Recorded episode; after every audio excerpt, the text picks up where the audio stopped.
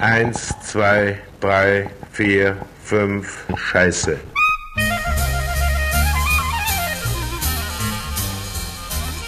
Blutwurst. Blutwurst. Weil ich sag Blutwurst. Dann muss man sagen Flünz. Flönz. Flönz. Flünz ist Blutwurst. Blutwurst. Wenn ich an meinen, meinen Vetter Rosshofen denke, der kein Wort Kölsch mehr sprechen kann,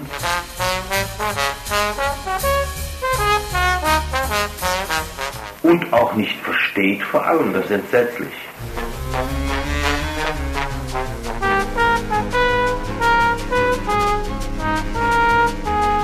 Die Blutwurst in der Pfanne.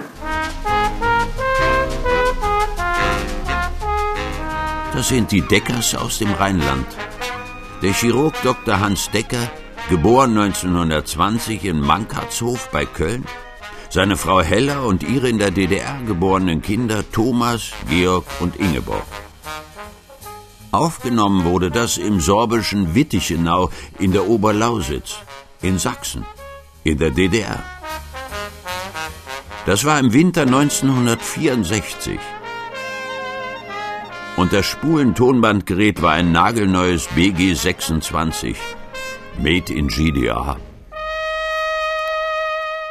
Der Chirurg aus dem Rheinland und seine Lausitzer Kinder. Feature von Günter Kotte. Und so hat alles angefangen. Im Herbst 1953 setzt sich in Mankartshof bei Köln der angehende Chirurg Dr. Hans Decker auf seine Horex Regina, sein geliebtes Motorrad, mit dem er eben erst eine Reise nach Italien unternommen hatte und verlässt mit seiner Frau Heller die rheinische Heimat und das Wirtschaftswunderland. Sie ziehen freiwillig in den ersten deutschen Arbeiter- und Bauernstaat, nach Spremberg, in die Lausitz, ins sorbische Sachsen. Ihren katholischen Glauben nehmen sie mit. Hausrat hatten sie keinen. Unter ihren Vertrauten löst dieser Gang in die Sowjetzone Entsetzen und allgemeines Kopfschütteln aus. Aber der 33-jährige Hans Decker ist fest entschlossen. Hier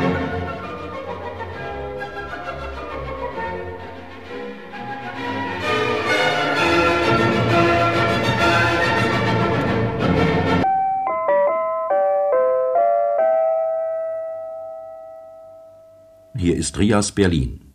Eine freie Stimme der freien Welt. Die Zeit im Funk.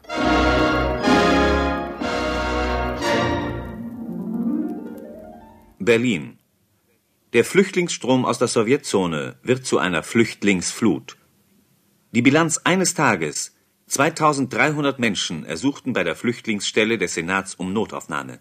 Im ganzen Monat Januar wurden bisher 20.000 Menschen registriert, die aus der Zone flohen. Die Behörden richteten einen Notdienst ein, um die Ankommenden so schnell wie möglich zu erfassen.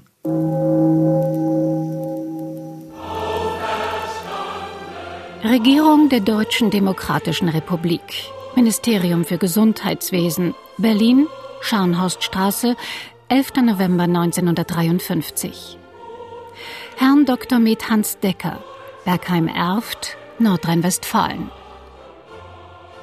Sehr geehrter Herr Dr. Decker, durch Herrn Chefarzt Dr. Wiesner wurden wir in Kenntnis gesetzt, dass Sie bereit sind, eine ärztliche Tätigkeit in der Deutschen Demokratischen Republik aufzunehmen. Wir begrüßen Ihren Entschluss und würden uns freuen, Sie recht bald als Arzt Ihren Wünschen entsprechend einsetzen zu können. Die von Ihnen durch Herrn Dr. Wiesner verlangten Zusicherungen werden seitens des Ministeriums für Gesundheitswesen anstandslos akzeptiert. Wir sind bereit, mit Ihnen einen Arbeitsvertrag abzuschließen. Das von Ihnen mitgebrachte und durch Ihren Verdienst erworbene Eigentum können Sie nach Lösung Ihres Arbeitsverhältnisses nach dem Westen unserer Heimat zurücknehmen. Die Vergütung erfolgt gemäß Rahmenkollektivvertrag für das öffentliche Gesundheitswesen der Deutschen Demokratischen Republik unter Berücksichtigung der Zusatztabelle A, die wir zu Ihrer gefälligen Kenntnisnahme beifügen. Um Ihre weitere Ausbildung zu sichern, werden wir den Vertrag, wenn es Ihren Wünschen entsprechen sollte, erweitern. Es wird Ihnen versichert, dass Sie Ihren Urlaub selbstverständlich bei Ihren Angehörigen in Westdeutschland verleben können. Ihnen wird ohne Schwierigkeiten jederzeit ein Interzonenpass gewährt werden. Um ihnen das Wohnrecht bei ihren Angehörigen zu erhalten, benötigen sie zu ihrer polizeilichen Anmeldung in der DDR keine Abmeldung aus Bergheim-Erft. Die Aufenthaltsgenehmigung für die DDR wird Ihnen vom Rat des Kreises Spremberg rechtzeitig übermittelt werden, mit der Sie dann mittels Interzonenpass in das Gebiet der DDR einreisen können. Mit vorzüglicher Hochachtung Köntop, Hauptreferent. Ich habe den Chirurgen Dr. Hans Decker, geboren 1920 im Rheinland, aufgewachsen auf einem Bauernhof in einer streng katholischen Familie, persönlich nie kennengelernt. Aber irgendwann in den 90er Jahren des letzten Jahrhunderts lernte ich im winzigen Lampion, einer legendären Kneipe in Berlin-Prenzlauer Berg, die es schon lange nicht mehr gibt und in der es allabendlich immer wieder um das verheiratete Deutschland ging, lauthals leise, auch aggressiv, den ältesten seiner Söhne kennen, Dr. Thomas Decker, geboren 1954 in Spremberg in Sachsen in der DDR, damals Pathologe am Klinikum Berlin-Buch, Bürgerrechtler. Mir gefiel der Mann mit der guten Laune und einer nicht zu bremsenden Energie im Umgang mit einem selbstbestimmten Leben. Die Geschichte seines Vaters und dieser Familie weckte meine Neugier. Wie immer ist bei großen Entscheidungen gibt es wahrscheinlich komplexe Hintergründe. Ich glaube eher nicht, dass es äh, was mit der katholischen Konfession oder so zu tun hatte. Was ich also aus, dem, aus seinen eigenen Erzählungen und aus denen meiner Mutter weiß, ist, dass es nach dem Ablauf des Studiums durch die Kriegsunterbrechung und Frontstudent in Königsberg und dann wieder anfangen wollen und so weiter, dass es dann, als dann das Studium endlich fertig war, es schwierig war, eine Stelle zur Ausbildung, er wollte Chirurg werden, zu bekommen, die dann auch noch irgendwie bezahlt wurde. Er hat also eine ganze Zeit ohne Bezahlung in so einem katholischen Krankenhaus gearbeitet für Übernachtung und Essen und seine angetraute Frau durfte dort noch nicht mal übernachten, um der, der Sünde keinen Vorschub zu leisten. Und das war für sie nicht akzeptabel. Und dann gab es, glaube ich, eine Erfahrung aus der Zeit, nachdem er zurückkam nach Hause auf den Hof. Es war ein großer Bauernhof. Und alle Geschwister haben dort auch, egal was sie dann später gemacht haben, mitgearbeitet. So auch er. Und insofern gab es natürlich auch dort nicht die Begeisterung, wenn jetzt der Hans äh, zum Studium geht. Es war nicht so einfach, sich da loszueisen. Und dann hat er in Erlangen das Studium weitergemacht und zu Ende geführt. Und dann trat halt diese Situation ein, äh, sag mal, keinen so einen tollen Job zu bekommen, also überhaupt einen bezahlten Job. Also, die waren ja nur verheiratet und wollten irgendwie als Familie äh, auch äh, leben von dieser Arbeit. Und da spielten jetzt zwei andere Sachen noch rein. Das eine ist, dass also gleich nach 45 massenhafte Ärzte in den Westen gegangen sind und ich kann das mir so erklären, dass der Anteil NSDAP-Mitglieder einfach höher war als in der Normalbevölkerung. Und dass sozusagen dadurch im Westen ziemlich viel verstopft war, während im Osten sie eine absolute Notsituation, weil sie keine Ärzte hatten. Und es gab einen gemeinsamen Aufruf von den Verantwortlichen für die Gesundheitsversorgung in West und Ost gemeinsam an die jungen Ärzte im Westen, geht nach dem Osten, ihr werdet gebraucht, dort, dort könnt ihr auch Ausbildung bekommen und so weiter. Und der dritte Faktor ist noch ein ganz pragmatischer. Damals waren die Connections noch, auch wenn man nicht verwandt war, besser und dadurch hat er von dem Chefarzt erfahren, der da in Spremberg ist und dass das ein guter Chirurg ist und dass man dort sozusagen seine Ausbildung machen kann.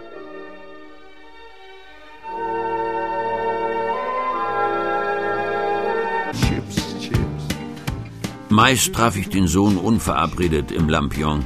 Und an diesem Samstag 1997 hatte er, Dr. Thomas Decker, seine Musik mitgebracht. Das war hier so üblich. Und beim Hören stellten wir eine große Gemeinsamkeit fest. Wenn Kaffeetassen zu voll sind und der Kaffee schwappt auf die Untertasse über, ist das sehr ärgerlich. Wir tranken Bier, stritten um das Thema der Mensch und mit dem befasste sich der Pathologe Dr. Thomas Decker ja auch beruflich. Dringender Verdacht auf zirkulär wachsendes stenosierendes Karzinom, rechte Flexur, aktuell nicht passierbar mit Gerät. Neue Zeile. Acht Biopsien, rechte Kolonflexur. Neue Zeile Fragestellung, Karzinom, Fragezeichen, Dignität, Fragezeichen, Colitis, Fragezeichen, neue Zeile Makroskopie. Acht bis drei Millimeter im Durchmesser große Biopsiepartikel.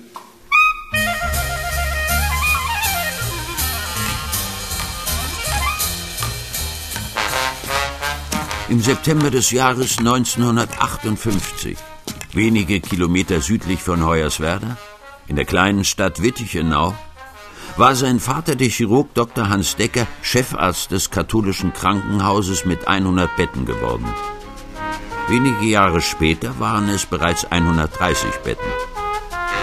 Dieses 5000 Seelenstädtchen in der Oberlausitz begann mich zu interessieren und ich fuhr hin, verabredet mit Regina Robadet, einer Ökonomin im Ruhestand.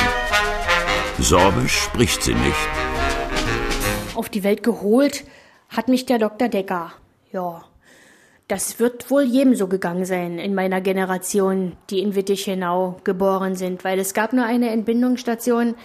Das war im Krankenhaus in Wittichenau und es gab nur einen Doktor, der das gemacht hat. Ja, und da, sage ich mal, fing unsere Bindung schon an. Die Bindung zwischen Dr. Decker und mir. er war halt der Chefarzt. Er war der Chefarzt vom Krankenhaus. Man kannte ihn, man schätzte ihn, man hatte Respekt vor ihm und seiner Frau natürlich, ne? Frau Decker. Ja. Sein Dialekt, das, das ist jedem aufgefallen.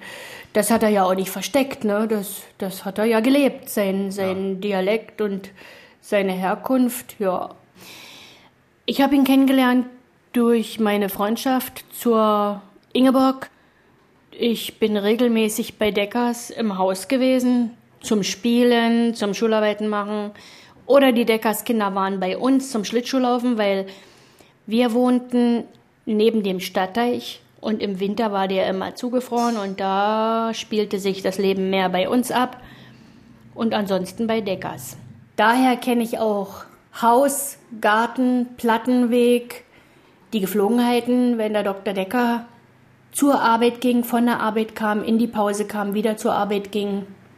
Na, wenn der Chef ins Haus kommt mit seinen weißen Schuhen, mit seinen weißen Hosen, mit seinem weißen Kittel, da war alles vorbereitet. Dazu war die Frau da, die hat das Management des Hauses über gehabt. Da standen alle stramm. Die Begrüßung war äh, nett, weil wir mochten uns, ich ihn und ich gehe mal davon aus, er mich auch. Die Begrüßung war folgendermaßen. Er klatschte mir dreimal auf die Wange. Na Kind! Und das dritte Mal so war so hart, dass mein Kopf also schon zur Seite ging und ich habe immer so ein bisschen Respekt vor dieser Begrüßung gehabt. ich mochte das nicht so, aber er hat drüber gelacht, glaube ich. Na Kind! Die Deckers fielen auf in Wittichenau. Der Chefarzt ließ eines Tages leere Bierfässer aus der städtischen Brauerei kommen, als Sitzgelegenheiten für die von ihm in seinem Garten eingeführte Neuheit einen Grillrost. Die Gäste staunten über die ungewöhnliche Zubereitung des damals selten zu habenden Schmorfleischs und staunten über das Geschick des Doktors, der die Scheiben auf dem Rost mit einem ausgedienten Instrument aus dem OP-Saal wendete, der Gallenhohlzange. Die haben im Ärztehaus gewohnt, und das Ärztehaus mit dem Krankenhaus war verbunden mit dem Plattenweg. Und da kam immer der Herr Decker zur Pause, kam er immer nach Hause zur Mittagspause, ne? mit seinem Stock oder Schirm hat er gehabt. Damals war das für mich vielleicht auch mit meinen Kinderaugen ein großes Haus mit vielen Zimmern. Es war so ganz anders konzipiert wie die damaligen Häuser mit einer Diele, mit einer Garderobe. Gelber Klinkerbau. Ja, das war mein zweites Zuhause, da bin ich ein- und ausgegangen. Sie waren sehr christlich, katholisch, sicherlich aus ihrer Heimat bedingt und haben regelmäßig die heilige Messe in der Kapelle im Krankenhaus besucht. Das war gang und gäbe. Jeden Sonntag, ganze Familie. Auf dem Chor hatten die ihren Platz. Mein Vater, wenn der ins Krankenhaus ging in Wittichenau, äh, sehe ich das noch. Das waren also die meisten Tage ging er in Krankenhauskleidung. Erinnert sich seine in Wittichenau geborene Tochter Ingeborg, die jüngste seiner Kinder. Weiße Hose, weißer Kittel, weißes Hemd und Krawatte. Das war die Sprechstundenausstattung. Und wenn OP-Tag war im Krankenhaus, dann ging er mit weißer Hose, sogenanntes OP-Niki, sage ich mal, und Kittel drüber. Und einen Stockschirm hatte er immer in der Hand und der klackerte auf dem Weg, der zum Krankenhaus ging. Den hörte man immer aufstoßen.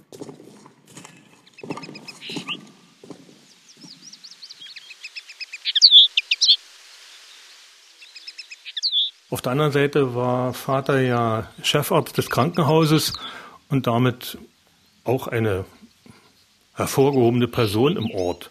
Sagt Georg, der mittlere unter den Geschwistern, ein Kenner der Vogelwelt und Chirurg wie sein Vater.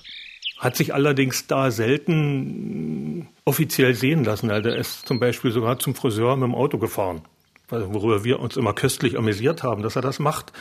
Und er war auch mit uns nur sehr selten mal unterwegs oder mal im Kino. Das fand fast gar nicht statt. Wir waren schon als Familie da irgendeine Besonderheit. Das denke ich schon. Er ist sehr katholisch aufgezogen worden und aufgewachsen. Er war auch Ministrant. Aber im Rahmen seiner Mitarbeit in der katholischen Kirche ist er, glaube ich, im wahrsten Sinne des Wortes dann auch vom Glauben abgefallen. Und als dann zum Abschluss der Zeit in Wittichenau das gut gehende Krankenhaus aufgegeben wurde von der katholischen Kirche und ohne Not an den Staat übergeben wurde, beziehungsweise aufgelöst wurde und in ein Alters- und Pflegeheim umgewandelt wurde, das hat er überhaupt nicht verstanden. Das, es bestand überhaupt kein Druck, das unbedingt tun zu müssen. Und man hat ihn ja daraufhin auch völlig im Regen stehen lassen. Er war ja dann anschließend fast ein, ja, ein Dreivierteljahr arbeitslos, was es in der DDR eigentlich gar nicht gab. Aber er hatte keine Arbeit, er wurde nirgends angestellt. Und dass ihn die Kirche dann, obwohl er sich so für sie eingesetzt hatte, so fallen ließ, das hat auch, glaube ich, viel dann an seinem Glauben auch generell Abstriche getan. Georg Decker, dem mittleren der Kinder, dem Vogelfreund, der als kleiner Junge einen Maladenfasan einen Winter über im Waschhaus gesund pflegte, fällt Tage nach unserem Gespräch noch ein, dass sein Vater ihn Heiligabend stets zum sowjetischen Ehrenmal neben seinem Krankenhaus schickte, um an dem Gedenkstein der Sowjetsoldaten, die Wittichenau befreit hatten, eine Kerze anzuzünden. Aber zum Schluss noch in dem Sinne glaubte, kann ich nicht beantworten. Ich bin nicht gläubig. Dank der Arbeit der katholischen Kirche und was sie alles so tut, äh, konnte ich diesen Glauben nicht weiter verfolgen. Der Chirurg Hans Decker war fanat in moderne Technik. Die Küchenmaschinen, Plattenspieler, Staubsauger und auch das Magnetbandgerät, mit dem er die Familie beglückt hatte, sind längst hinüber.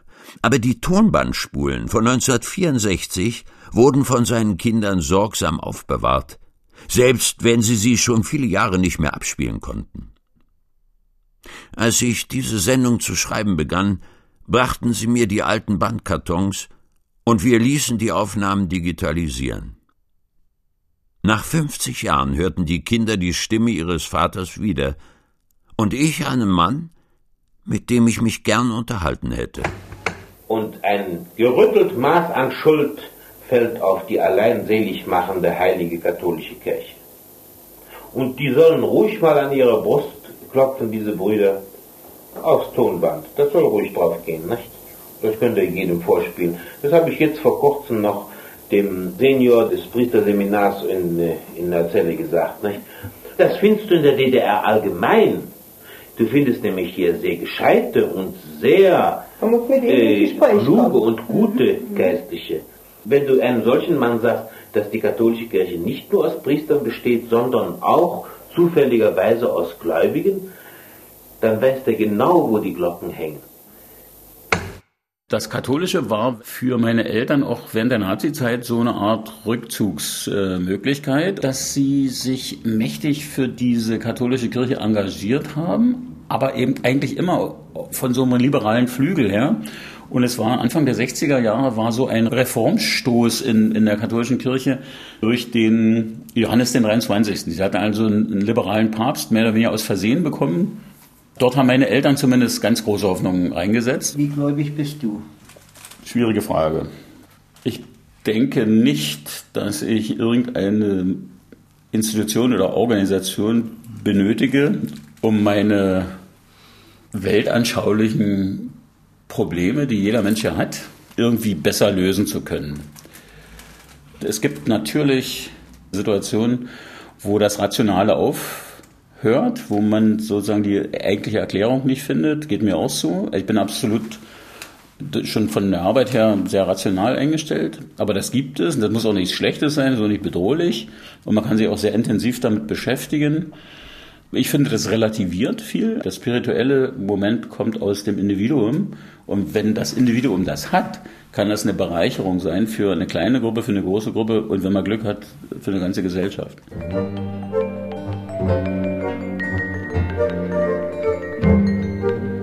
Via, via, vieni via con me.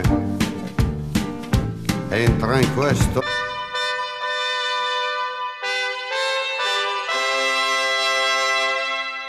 Sonntag, 13. August 1961.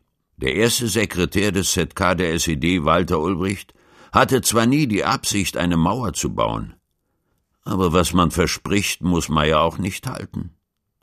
Die Karten waren nun endgültig gemischt. Der DDR-Rundfunk berichtete, ich bin eben aus der Innenstadt gekommen, aus der Friedrichstraße. Nach dem bunten, lebensvollen Bild da ist es ein Schlag, wenn man hier hinüberblickt in die Richtung der Charlottenburger Chaussee und feindselige Stille trifft und hört, feindselige Dunkelheit, die Stille durchbrochen freilich von den Schreien des Pöbels, der sich in respektvoller Entfernung zwar vom Sperrkordon der Volkspolizei dort hinten aufgestellt hat, bezahlte Provokateure und entfesselter Mob von den Putschisten in Westberlin hierher geschickt. Wir waren als Familie 61 im Urlaub beim Verwandtenbesuch. Also äh, das war so eine Art Standard. Also immer wurde nicht gebetet. Es gab eine Entwicklung, würde ich sagen, über die ganzen Jahre hinweg, die parallel auch mit der anderen, mit der übrigen Lebensauffassung äh, ging. Die Familie hatte zum Beispiel ich kann jetzt nicht sagen, wie lange noch, aber jedenfalls am Anfang 59, mindestens bis 62 oder so, vielleicht auch länger, ein Dienstmädchen, was sozusagen richtig bei uns gewohnt hat. Das war ganz selbstverständlich. Und sowas hätte meine Eltern, würde ich sagen, 68 nicht aus materiellen Gründen, also sich überhaupt nicht mehr vorstellen können. Also einfach sozial sozusagen. Und ähm, sowas ähnliches, würde ich sagen, gibt es auch mit bei dem ganzen rituellen Teil des, des Religiösen. Auf alle Fälle haben wir als Familie ein kurzes Gebet vor dem Essen gehabt. Das war Standard. Und das muss es, würde ich sagen, also 65 würde ich jetzt so schätzen, nicht mehr gegeben haben. Hast du das noch im Kopf, das Gebet? Ui, aktiv verdrängt, würde ich sagen. Die Bindung, das muss man sagen, in dieser großen, sagen wir, wie soll man sagen, nachbäuerlichen Familie, äh, die waren schon eng und die Eltern sind da also jedes Jahr hingefahren und wir waren, saßen da hinten im Auto. Ja und sind dann nach dem 13. August gemeinsam wieder zurückgefahren. Wahrscheinlich auch, also nochmal als Verrückte erklärt. Ja. Am 27. Dezember 1962 schreibt Dr. Hans Decker einen Brief an den Minister für Gesundheitswesen der DDR. Einschreiben. An den Minister für Gesundheitswesen der Deutschen Demokratischen Republik. Persönlich. Scharnhorststraße, Berlin N4. Sehr geehrter Herr Minister, am 19. Juni 1962 beantragte ich beim Volkspolizeikreisamt Hoyerswerda für meine Familie und mich einen Interzonenpass, um den Vater meiner Ehefrau und meine Eltern zu besuchen. Am 25. Juni 1962 wurde mir mitgeteilt, mein Antrag sei abgelehnt. Zu einer persönlichen Unterredung sei der Leiter des VPKA jedoch bereit. Von diesem Angebot machte ich Gebrauch, wobei ich ihm folgende drei Fragen stellte. Erstens. Verbleibt es bei der Ablehnung des Passes und können Sie mir die Ablehnung schriftlich mitteilen? Antwort. Es bleibt bei der Ablehnung des Passes, eine schriftliche Ablehnung des Passes kann nicht erfolgen. Zweitens. Haben Sie Kenntnis genommen von dem Schreiben vom 11. November 1953, das ich vom Minister für Gesundheitswesen vor meiner Übersiedlung in die DDR erhalten habe? Antwort von dem Schreiben habe ich nicht Kenntnis genommen. Die Erwähnung dieses Schreibens in Ihrem Antrag ist mir bekannt. Eine Einsichtnahme in die Fotokopie dieses Schreibens, die Sie mitgebracht haben, ist nicht erforderlich.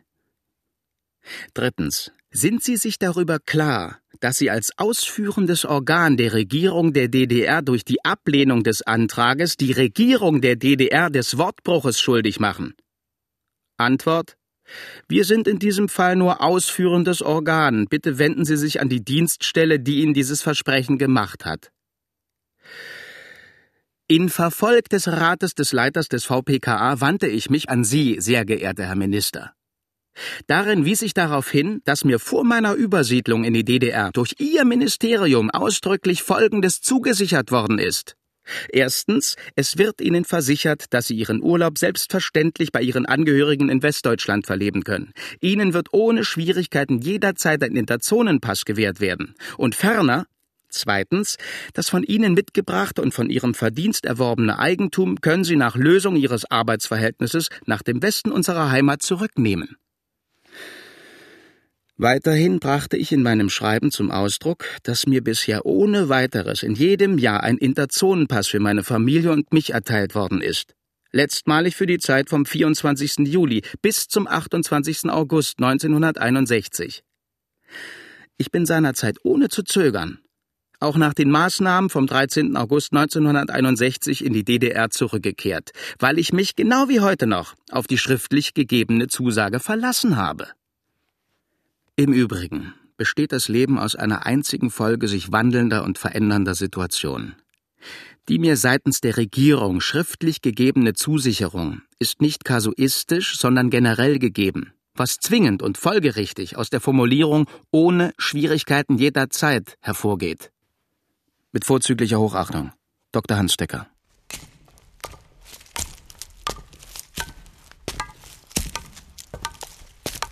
Sehr geehrter Herr Dr. Decker, der Minister hat Ihr Schreiben vom 27. Dezember 1962 zur Kenntnis genommen, ohne Ihre Auffassung zu teilen.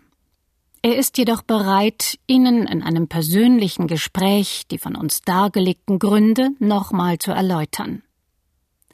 Hochachtungsvoll Dr. Langer, persönlicher Referent.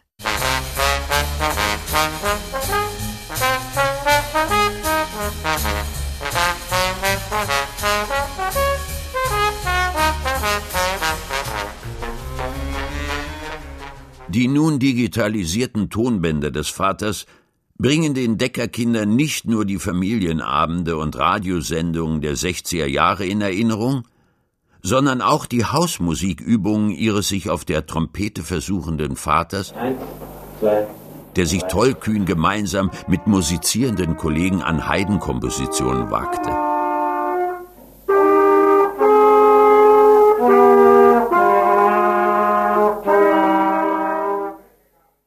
Mich beeindruckte vor allem seine kurze Ansage, mit der er die Beataufnahmen seiner 13- und 14-jährigen Söhne anmoderierte, denen er auf selbiger Spule Platz für ihre Musik eingeräumt hatte.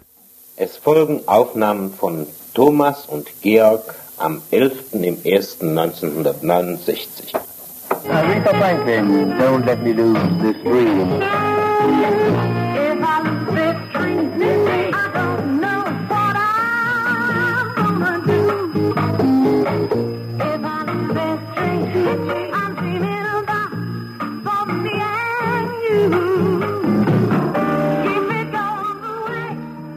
Es gibt Menschen, die sind einfach unauffällig auffallend. Der Chirurg Dr. Georg Decker, geboren 1956 in Spremberg, ist so einer. Mit ihm kann man prima schweigen und leidenschaftlich diskutieren. Er ist der Bruder von Dr. Thomas Decker und der zweite Sohn von Dr. Hans Decker. Na, er war schon eine imposante Erscheinung und sehr dominierend, sowohl im Auftreten als auch im Gespräch.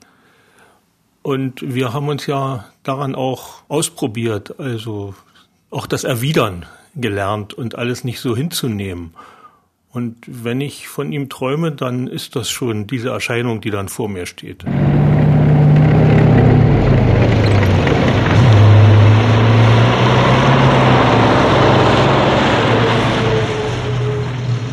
Wir machten 1968 Urlaub im Eubin im Zittauer Gebirge, weil damals meine Schwester und meine Mutter an den Augen behandelt wurden beim Augenarzt in Zittau. Und wir hatten einen Wohnwagen. Der wurde dann da in der Nähe von Eubin abgestellt und meine Schwester, meine Mutter wurden jeden Tag in die Klinik da gefahren zur Behandlung und wir machten da Ferien auf, wie auf dem Bauernhof.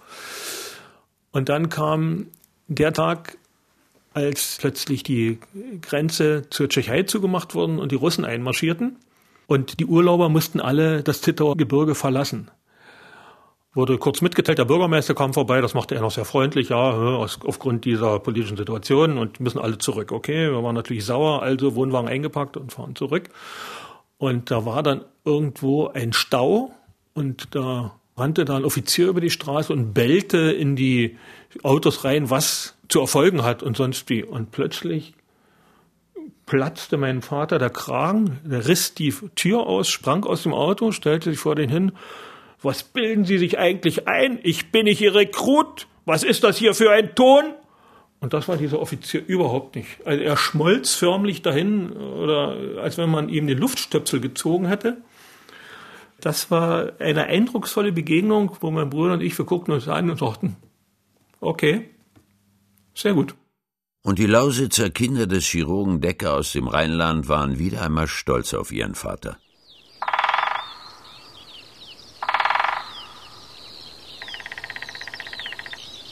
Wenn doch das Leben immer so schön wäre, wie die Vögel hier singen. Ich bin in Mörsdorf, in der Lausitz, im Sächsischen, einem kleinen Ort mit circa 300 Seelen. Und am Rande des Dorfes versteckt die alte Mühle der Deckers. Hier wohnten Dr. Hans Decker und seine Frau Heller bis zu ihrem Tod 1997 und 1993. Station davor waren Sprembach, wo er aus dem Westen seinen ersten DDR-Arbeitsvertrag 1953 als Oberarzt unterschrieben hatte und seine Ausbildung zum Chirurgen abschloss. Dann Wettichenau, wo er als Chefarzt das katholische Krankenhaus leitete und schließlich Mörsdorf. Seine Tochter Ingeborg studierte Agraringenieurin. Aufgeschlossen und von einer geraden Freundlichkeit wohnt mit einigen Unterbrechungen bis heute in der alten Mühle. Die Bibliothek des Vaters. Circa 10.000 Bücher, Schallplatten, oben auf Beethovens siebte Sinfonie, eine Steinsammlung, sorgfältig beschriftet. Kram. Sieht immer noch so aus, wie er sie 1997 für immer verlassen hat. Meine Eltern haben die Mühle 1969 entdeckt, worüber ein Streit zeitlebens bestand, wer sie zuerst gesehen hat als sie hier von Elstra auskommend über den Berg gekommen sind und haben sich eigentlich sofort in die Mühle verliebt. Und sind dann hierher gefahren und haben mit dem Bauern gesprochen, der wohnt nebenan. Und haben so ein bisschen gefragt und ja, sie hätten eventuell Interesse daran und als Wochenendhaus und hm, ja, und dann entstand das eigentlich so, dieser Gedanke, die Mühle zu kaufen. Und das ist dann auch gelungen. Also der Bauer hat die verkauft. Dann haben sie auch ein bisschen Land drumherum dazu gekriegt, weil die LPG das nicht bewirtschaften konnte wegen der Hanglage. Und ja, und dann ging eigentlich dieses Abenteuer los. 1973 war die Situation, dass der Vater in Wittichenau im Krankenhaus aufhörte. Und dann stand einfach sofort auf der Tagesordnung, hierher zu ziehen. Ministerium für Staatssicherheit, Kreisdienststelle Kamenz, den 27. April 1982.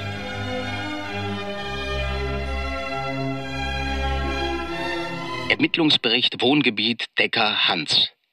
Charakterliche und moralische Einschätzung. In seinem Charakter wird Decker als unzugänglich und unnahbar beschrieben. Sein ganzes Wesen und seine kleine gedrungene Gestalt lassen ihn wenig vertrauenserweckend erscheinen. Von den AKP Auskunftspersonen wird ausgesagt, dass er sich einen Schnauzbart hat wachsen lassen und zum Fürchten aussieht. Umgang pflegt er nur mit seiner Familie. Zu anderen Bürgern hat er kaum Kontakt, sucht ihn auch nicht. Verbindungen nach der BRD, Schrägstrich WB und KA. Bundesrepublik, West-Berlin und kapitalistisches Ausland. Decker und seine Ehefrau unterhalten umfangreiche postalische und persönliche Verbindungen und Kontakte in die BRD. Da beide aus der BRD stammen, leben die Geschwister und alle engeren Verwandten dort. Fast jedes Jahr empfängt Decker Besuche seiner Verwandten aus der BRD. Die Einreisen erfolgen mit dem Pkw. Donnerstagabend, 9. November 1989. Also Privatreisen nach dem Ausland können ohne Vorliegen von Voraussetzungen, Reiseanlässe und Verwandtschaftsverhältnisse beantragt werden. Die Genehmigungen werden kurzfristig erteilt. Senderfreies Berlin. Nachrichten. Die neue Reiseregelung der DDR mit der Öffnung der Grenzen hat gestern Abend und in der Nacht zu einem Massenansturm von Ostberlinern in den Westteil der Stadt geführt. In der Umgebung des Kurfürstendamms gab es ein Verkehrschaos. Überall herrschte Volksfeststimmung. Die meisten DDR-Bürger hatten erklärt, sie wollten nur zu einem Kurzbesuch nach Westberlin kommen. Na, begonnen hat das ja eigentlich schon damit, dass damals bei der Gründung des neuen Forums man sich in die Listen als Mitglied des neuen Forums eintragen lassen konnte. Und ich hatte darüber, ich wusste, dass das neue Forum natürlich gab, aber wie man da aktiv teilnehmen kann, das hatte ich über meinen Bruder erfahren.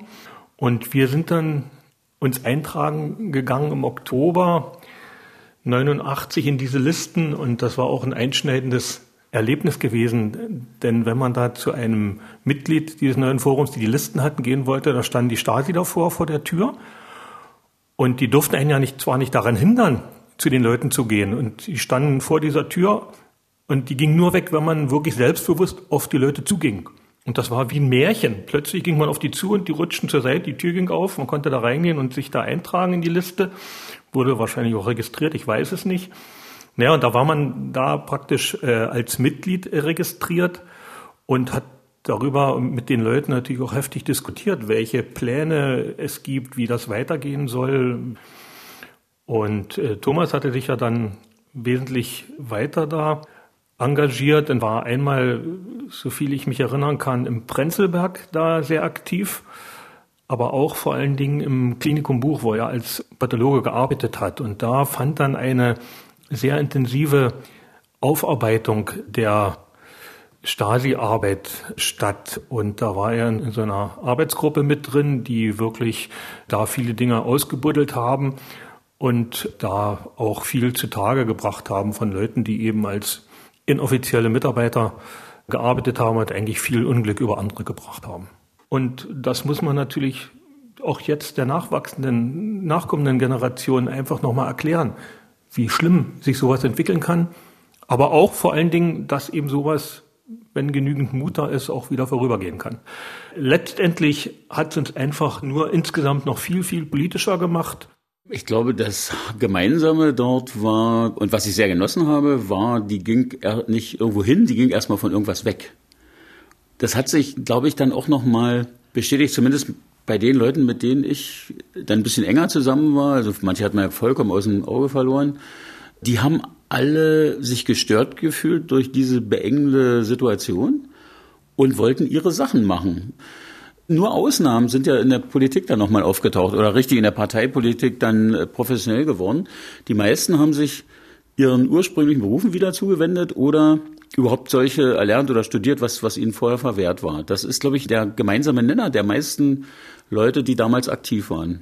Also die Frage deutsche Einheit ist ja etwas, was uns in den Jahren vor 89 nicht primär bewegt hat. Uns hat ja eher die enge Situation und die Beengtheit im Einzelnen, aber auch in der Gruppe in der DDR gestört. Und dann kam ja sozusagen einfach durch diese Veränderung in der DDR überhaupt erst diese Chance zutage, die ich, muss ich sagen, zu der Zeit noch gar nicht richtig überblickt habe. Also heute rückwärts gesehen würde ich sagen, sehr gut geglückt, im Unterschied zu vielen meiner Mitstreiter damals. Ich hatte, also ganz definitiv, und das habe ich heute auch noch, ich hatte Bauchschmerzen mit dem Zeitpunkt. Ich denke, wir hätten die DDR erstmal richtig aufräumen sollen. Dann, es wird viel immer gesprochen vom aufrechten Gang und vom Kolonisieren und so weiter.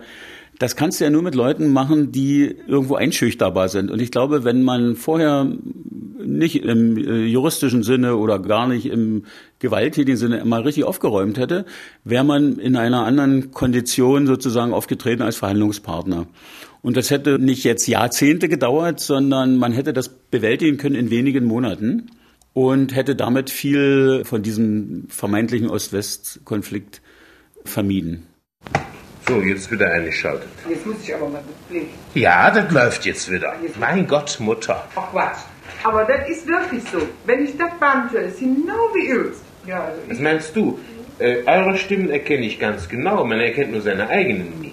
nee, aber Also ich würde meinen nie erkennen. Ja, das ist aber ganz typisch. Man, man, man hört ja seine Stimme nicht. nee, das ist das eben. Was jetzt klingelt, ist das Eis. Ja. Also, so fliegst man oben drauf. lässt- Ja. Nee, also das sagen wir jetzt nicht mehr, ne? Aber einen totalen Effekt. Ja? Effekt. Ja. Doppler-Effekt. Das letzte Hemd hat leider keine Taschen. Wir müssen auch mitsingen. Man lebt nur einmal, einmal, einmal. Einmal auf der Welt, drum lasset uns den kleinen Rest vernaschen. Im Himmel braucht der Mensch bestimmt, bestimmt kein Geld. Das war schon früher so. Das ist aber auch noch heute so. Im Himmel braucht der Mensch bestimmt, bestimmt kein Geld. Im Jahre 1995, am 8. Februar, wird Dr. Med Hans Decker 75 Jahre alt.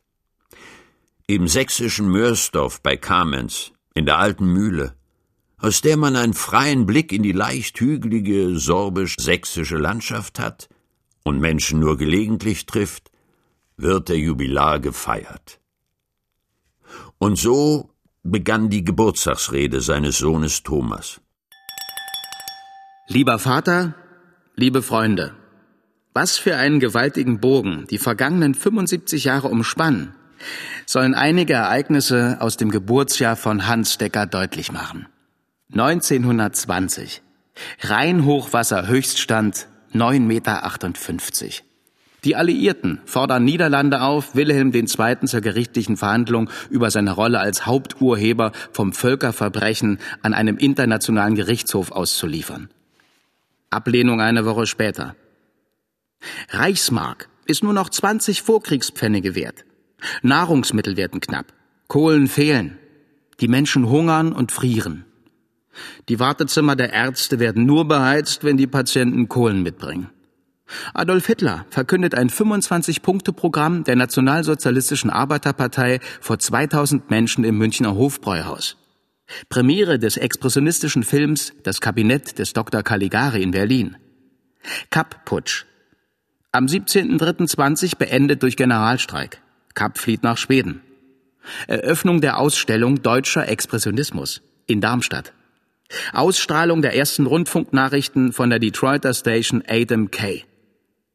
Im Selbstverlag bringt Ernst Jünger in Hannover seine Kriegserinnerungen in Stahlgewittern heraus. Im Dezember erhielt Knut Hamsun den Nobelpreis für Literatur. Wenn ich von meinem Vater träume, gibt es hauptsächlich zwei verschiedene Sachen. Ein Kindertraum, der ist meistens im Urlaub an der Ostsee, weil das in der Regel ein sehr entspannter Vater war und der viel Zeit hatte und der auch irgendwelchen Blödsinn mit uns gemacht hat oder mit ihm sind wir eben losmarschiert Eis kaufen. Das war eine besondere Situation, Urlaubssituation. Und der andere Traum ist eigentlich zum Ende seines Lebens hin. Dass er da ein sehr, mir gegenüber ein sehr dankbarer Mensch war und ja, das auch immer wieder also zum Ausdruck gebracht hat. Ich, ich habe das so als Selbstverständlichkeit gesehen. Ich habe gesagt, die, die Eltern waren für mich da und dann will ich auch versuchen, für die da zu sein. Und äh, da habe ich ihn dann wieder sehr weich eigentlich und dankbar erlebt. Und, und äh, mach du das mal und so. Der hat sich so, na nie aus der Hand gegeben ist der falsche Begriff, aber er hat so, so blind vertraut und hat gesagt, weißt du, wenn du das für mich machst, ist das richtig. Und das kannte ich bei meinem Vater früher nicht. Mein Vater war immer sehr bestimmt und ich sag, wo es lang geht und ihr geht mit. So. Und das war in, eigentlich zu Ende seines Lebens gar nicht. Und davon träume ich eigentlich auch oft. Lieber Vater, liebe Freunde, in der Schule war unser Gegenüber, neben dem jeweils mehr oder weniger sympathischen Lehrer, der Staat. Primat der staatlichen Erziehung war Individualität hemmen, Anpassung und widerspruchsloses Erbringen von Leistung fördern, einengende, tabuisierende, kleinkarierte und bigotte Erziehung erzeugt Lug und Trug, Heimlichkeit und Hinterlist, Angst und Schuldgefühle. Eingeschüchtert und selbstunsicher werden die Kinder suggestibel und verführbar. Lasst die Kinder in einem Mangelzustand des Angehörtwerdens und des sich Aussprechens und ihr habt später ein Heer von Mitläufern, Konsumenten, Soldaten und Spitzeln. Die Schule tat hierzu ihr Bestes. Die DDR war eine typisch deutsche, kleinbürgerliche Variante stalinistischer Machtausübung. Ein, eine Gartenzwergkolonie, die sich extrem selbst überbewertet hat.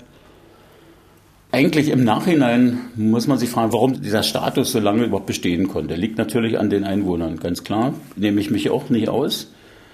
Die DDR ist nicht ein Teil meines Lebens. Ich habe einen Teil meines Lebens in der DDR verbracht, verbringen müssen. Und ich habe sehr tolle Sachen da erlebt. Unglaublich gute Menschen da kennengelernt. Und das, was daran gut war, war alles trotz der DDR und nicht wegen der DDR.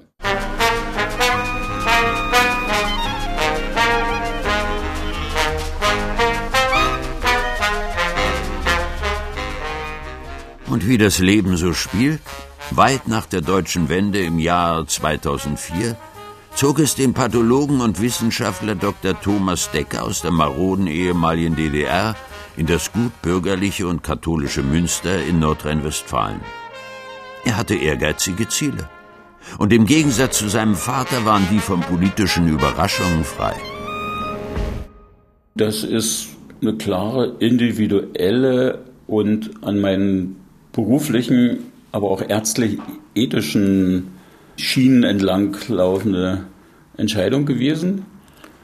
Ich habe äh, gern und ich glaube auch gut gearbeitet im Klinikum Buch, was später von Helios geführt wurde. Und wir haben da viel interdisziplinär gearbeitet, insbesondere auf Brustkrebsgebiet. Wo sie nicht mitgehen wollten, war die Idee, äh, dort ein Referenzzentrum für das gerade aufkommende Mammographie-Screening, für das wir uns sehr eingesetzt haben, also Früherkennungsprogramm für Brustkrebs, zu installieren. Das war aber sozusagen mein Traum, nicht nur gute Diagnosen zu machen, sondern die in einem Früherkennungsprogramm zu machen und damit den Effekt einfach zu verbessern. Und vielleicht ein bisschen unerwartet für meine damaligen Dienstherren habe ich mich entschieden, dorthin zu gehen, wo das erste Referenzzentrum in Deutschland aufgebaut wurde. Und das war an einer Uni in Münster. Und ich habe mich gefreut, dass ich dort gebraucht werden konnte. Und das hat natürlich mit dem Chef dort in der Pathologie auch zu tun, den ich schon lange kannte. Wir haben zusammen wissenschaftlich gearbeitet.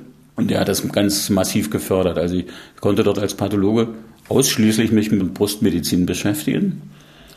Und das war eine, eine tolle Zeit. Professor Werner Böker war damals der Chef des Instituts für Pathologie an der Universität Münster. Und die DDR hatte bislang in seinem Leben keine große Rolle gespielt. Also ich muss ganz ehrlich sagen, die Sozialisierung in der DDR habe ich bei ihm nicht gesehen. Er war ein unglaublich selbstbewusster, ein fachkompetenter Pathologe, der genau wusste, was er wollte, aber vielleicht hängt es damit zusammen, er hat auch es durchaus verstanden, sagen wir mal, einen Schutzwall um sich herum zu bauen, der es sehr schwer machte, an wirklich an seinen persönlichen Kern heranzukommen. Das war vielleicht das Einzige. Aber das hängt auch vielleicht damit zusammen, ich bin ein ähnlicher Typ und insofern habe ich da keine großen Unterschiede gesehen. Ich war natürlich der Exot, also aus dem Osten und dann äh, nur wegen der Brust da und das, das, hat schon die anderen Kollegen interessiert und die wollten genau wissen, was da los ist und haben gedacht, naja, Mensch, ähm, sind vielleicht so eine Gulag-Vorstellung oder so etwas. Ja. Da konnte ich sie ja trösten, so schlimm war es ja nun doch nicht. Und ich habe gesagt, es sind auch keine anderen Menschen. Also sie sind eigentlich so zusammengesetzt in sozialen Verhaltensgruppen wie überall. Was man nur schneller lernen konnte, ist unter den konstanten DDR-Bedingungen, wie verhält sich ein bestimmter Typ. Und so, um Ihnen das deutlich machen zu können, habe ich gesagt, ich, wenn ich euch hier alle sehe, ich wüsste genau, wer der Chef wäre, wer der Parteisekretär, wer der etwas harmlosere äh, Betriebsgewerkschaftsleiter, wer der ewige Dissident, den alle treten dürfen und wer sich komplett raushält und wer solidarisch mit dem armen Dissidenten sich verhalten würde. Und das hat nichts damit zu tun, dass jetzt irgendwie diese genannten bessere oder schlechtere Menschen sind, sondern das hat damit zu tun, dass in einer schlechten sozialen Grundstruktur schlechtes soziales Verhalten gefördert wird. Und das war so in der DDR. Da haben sie gestaunt.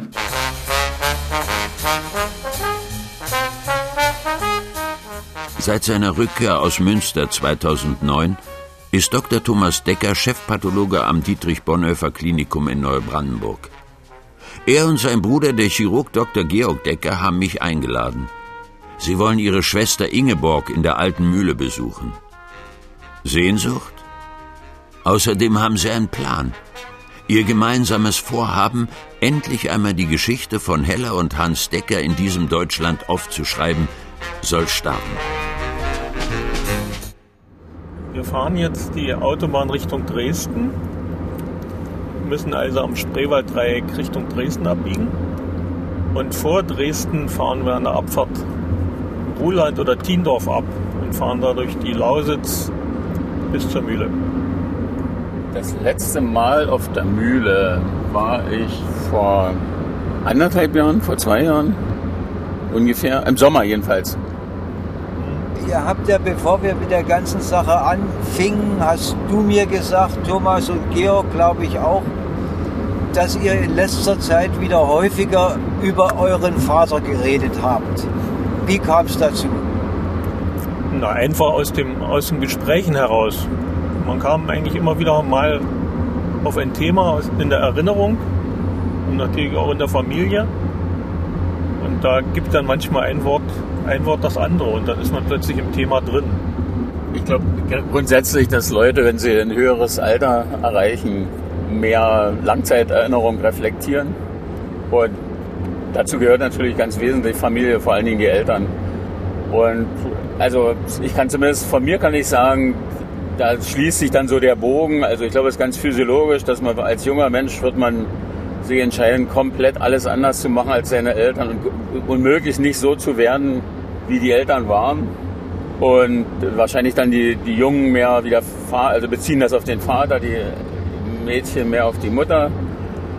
Und mit der zunehmenden Lebenserfahrung und äh, ich hoffe nicht, dass es Resignation ist, sondern einfach das Realismus, erkennt man, dass man absolut genauso wird. Das ist einfach genetisch. Das hört heutzutage niemand so richtig gern, aber da donnert die, die DNA und die soziale Vererbung einfach durch. Und also ich habe für mich die Schlussfolgerung gezogen, man muss akzeptieren, dass man genauso wird. Und da man es nur einmal erkannt ist, hat, dass das nicht nur schön ist, muss man es für die anderen erträglich gestalten. Ohne Kommentar. Übereinstimmung.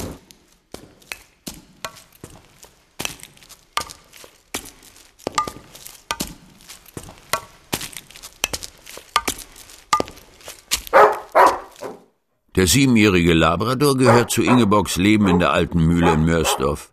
Und Thomas und Georg begrüßte auch so, als ob sie zu seinem Leben gehörten. Ich bin nun auch mitten in der Familie von Dr. Hans Decker und seiner Frau Heller, die mal mit dem Motorrad aus dem Rheinland in den ersten deutschen Arbeiter- und Bauernstaat gekommen waren. Und höre ihren Kindern zu. Ja, was sagt man zum Humor meines Vaters? Wie soll ich sagen, das, der hat dann, glaube ich, irgendwie eine eine andere Rolle eingenommen, sowas. Also es war immer scheinbar sehr simpel oder doof, irgendwie also wie ein künstliches sich dummstellen und hatte aber oft äh, was auch mit dem Dialekt zu tun. Viel oder, oder meistens? Extrem viel. Ja. Also es wurde der Scherz, der meistens so hinten um die Ecke war, der wurde aber in so einem plumpen Rheinisch Kölsch halt dargebracht, sodass man schon gemerkt hat, also hier ist irgendwas, Achtung, Ohren auf. Entscheidend, dass man jeden Tag in den Spiegel gucken kann und sich nicht anspucken muss. Dass man mit seiner Lebenslinie und seinen Ideen treu bleibt und sich nicht verrät. Das stimmt, das hat er gesagt. Ja. Mhm. Auch wichtig, auch wichtig, sehr wichtig, in keinen Verein eintreten, erst recht in keine Partei, keine Fahne tragen.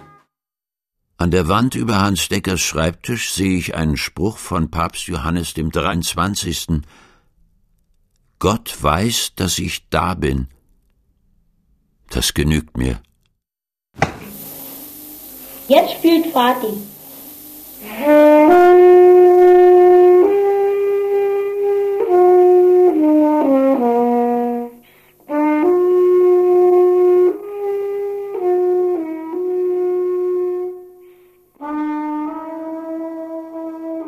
Der Chirurg aus dem Rheinland und seine Lausitzer Kinder. Feature von Günter Kotte. Redaktion Ulf Köhler.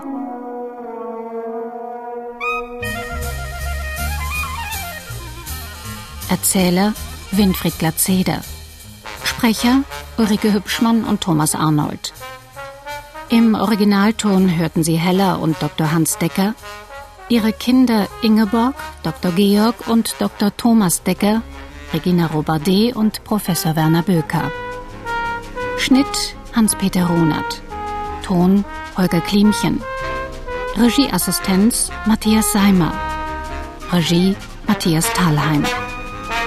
Produktion Mitteldeutscher Rundfunk mit dem Westdeutschen Rundfunk 2018.